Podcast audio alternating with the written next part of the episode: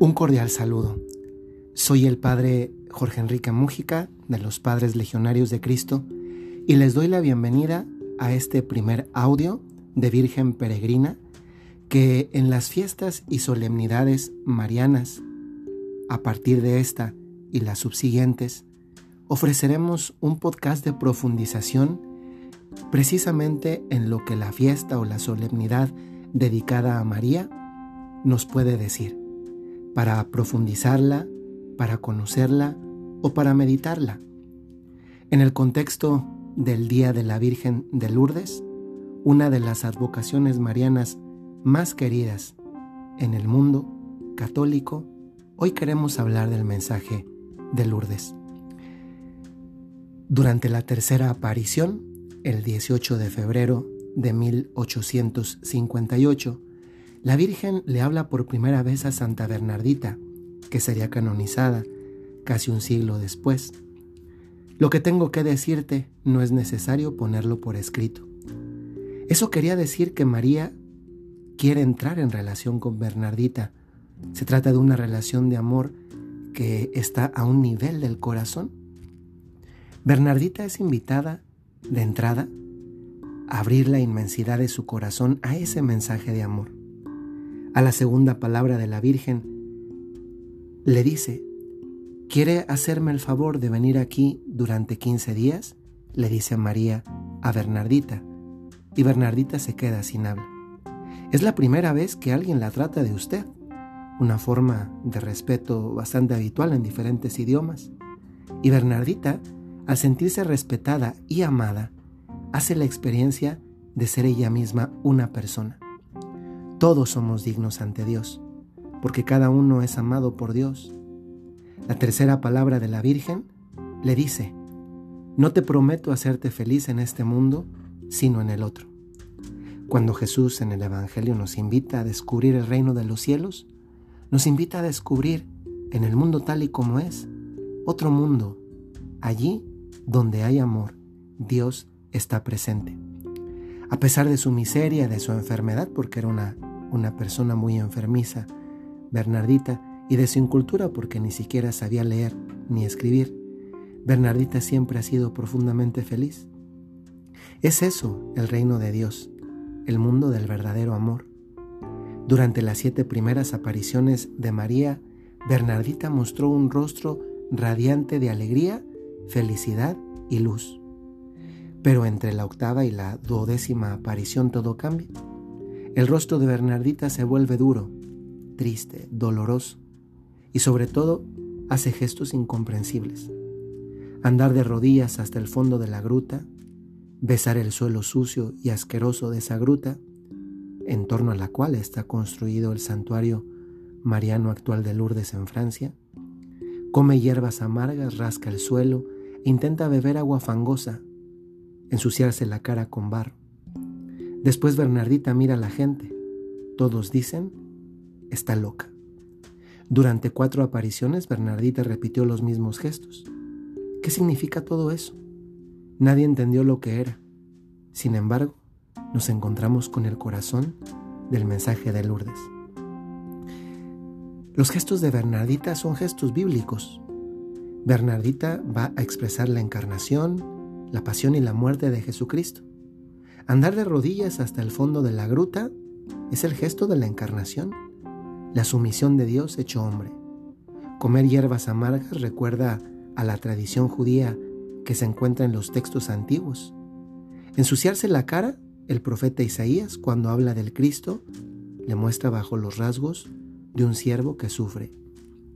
En la novena aparición, la dama, como le llamaría Bernardita, la dama le pide a Bernardita que fuera a rascar el suelo diciéndole, y cito textualmente, vaya a beber y a lavarse en la fuente. Con esos gestos se nos desvela el misterio mismo del corazón de Cristo. Un soldado con la lanza le traspasó el costado y al punto brotó sangre y agua.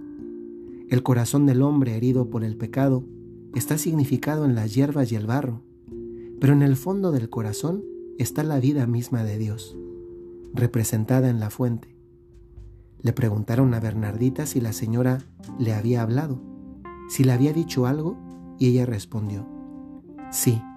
La señora repetía, penitencia, penitencia, penitencia. Rece por los pecadores. Recordemos que penitencia significa conversión, algo además muy propio de lo que estamos próximos a vivir, el inicio de la cuaresma. Para la iglesia la conversión consiste, como Jesucristo lo enseña, en volver nuestro corazón a Dios, pero también a los hermanos. En la decimotercera aparición, la Santísima Virgen dice a Bernardita, vaya a decir a los sacerdotes que se construya aquí una capilla y que se venga en procesión. Venir en procesión significa caminar en esta vida junto a nuestros hermanos. Construir una capilla. En Lourdes se han construido capillas para acoger a la muchedumbre de peregrinos. La capilla es la iglesia que debemos construir nosotros allí donde estamos. Más de 8 millones de peregrinos acuden cada año a Lourdes convirtiéndolo en uno de los santuarios marianos y santuarios en general más concurridos a nivel mundial. El 25 de marzo de 1858, día de la decimosexta aparición, Bernardita pide a la señora que le diga su nombre. La señora le responde, soy la Inmaculada Concepción. Lo que quiere decir, yo soy la Inmaculada Concepción. Es María concebida sin pecado por los méritos de Cristo en la cruz. Definición de un dogma promulgado en 1854. Bernardita, pensemos que no existían las redes sociales, no sabía que ese dogma se había promulgado y más aún, ni siquiera sabía leer ni escribir. Vivía en una zona pobre de la Francia de aquel entonces. Bernardita corrió enseguida junto a un sacerdote, al padre Pegamal, para comunicarle el nombre de la señora.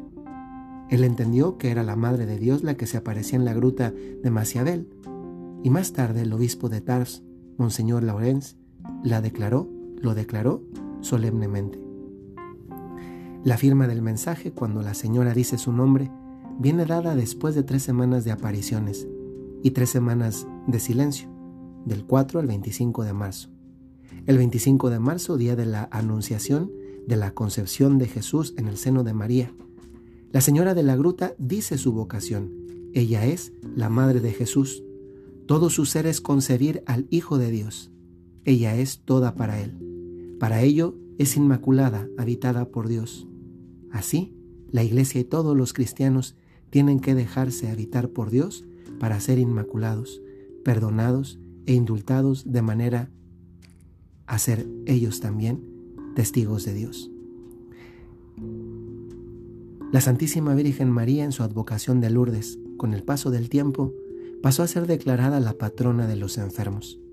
Por esta misma razón, el día 11 de febrero de todos los años, la Iglesia Católica en todo el mundo celebra la Jornada Mundial del Enfermo. Creo que quizá en ningún otro año había sido una celebración tan oportuna, porque nos recuerda el cariño y la cercanía, la solicitud de la Santísima Virgen especialmente a quien se encuentra en una situación de dolor y de sufrimiento derivada de la enfermedad. Y esto, aunque es verdad que se aplica en un primer momento y sobre todo a la enfermedad del cuerpo, también por ese mensaje que nos da ella penitencia, penitencia, penitencia, también lo podemos encontrar como dirigido a la enfermedad del, del espíritu. Y esto es algo que quizás sí tiene que ver un poco más con nuestra vida.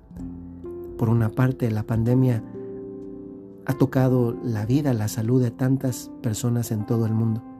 Pero por otra parte, nuestra misma contemporaneidad, el tiempo en el que vivimos, también ha enfermado a muchos otros de algo no menos perjudicial como es la mediocridad. Hoy le pedimos a María ser inmaculados, es decir, dejarnos habitar por Dios, sabernos perdonados si pedimos perdón e indultados una vez que Dios nos perdona. Y esto nos convierte también a nosotros, como a María, en testigos de Dios. Este es el primer audio de Virgen Peregrina, un apostolado mariano de la Iglesia Católica nacido en el seno del movimiento Regnum Christi para transmitir a todos esa devoción fina, cordial y cercana a la Santísima Virgen María. Si quieren conocer más acerca de este apostolado, Virgen Peregrina de la Familia, que es la organización que está mandando este podcast, pueden ingresar a nuestro portal virgenperegrina.org y encontrar no solamente recursos, sino también conocer el apostolado y tal vez sumarse a este ejército de apóstoles de María. Gracias.